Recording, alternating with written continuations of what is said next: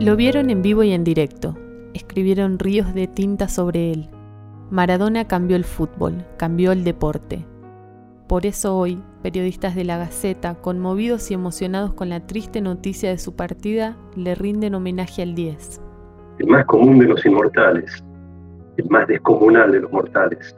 Carlos Bergner, jefe de la sección de deportes de la Gaceta, también lo recordó al ídolo.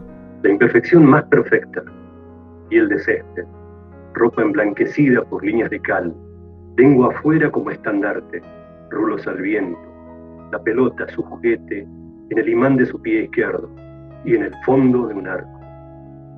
El amo de los lujos y de los andrajos, la alegría en lo que podía hacer con sus pies, la imposibilidad de quedar impávidos ante cada acto suyo, de los goles a corazón abierto, de las gambetas infinitas, el del juego convertido en amor del más puro, un apellido convertido en huracán de sensaciones, un credo, un mandato, una actitud frontal ante la vida, una parte nuestra dentro de un mundo redondo, caleidoscopio para mirar y mirarse. ¿De dónde sos? ¿De dónde eres?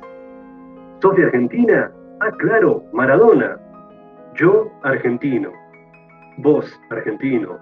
Planeta argentino.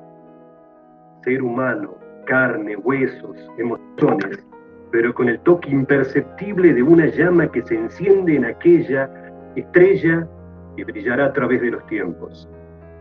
No se fue, no tiene posibilidades. Destino ineludible de los inolvidables. En maradonianos quedamos. Quizás el eje de la tierra se haya corrido un poquito cuando su cuerpo castigado tomó el último sorbo de aire. Pero ¿qué más da? Que paren el mundo, la magia terminó.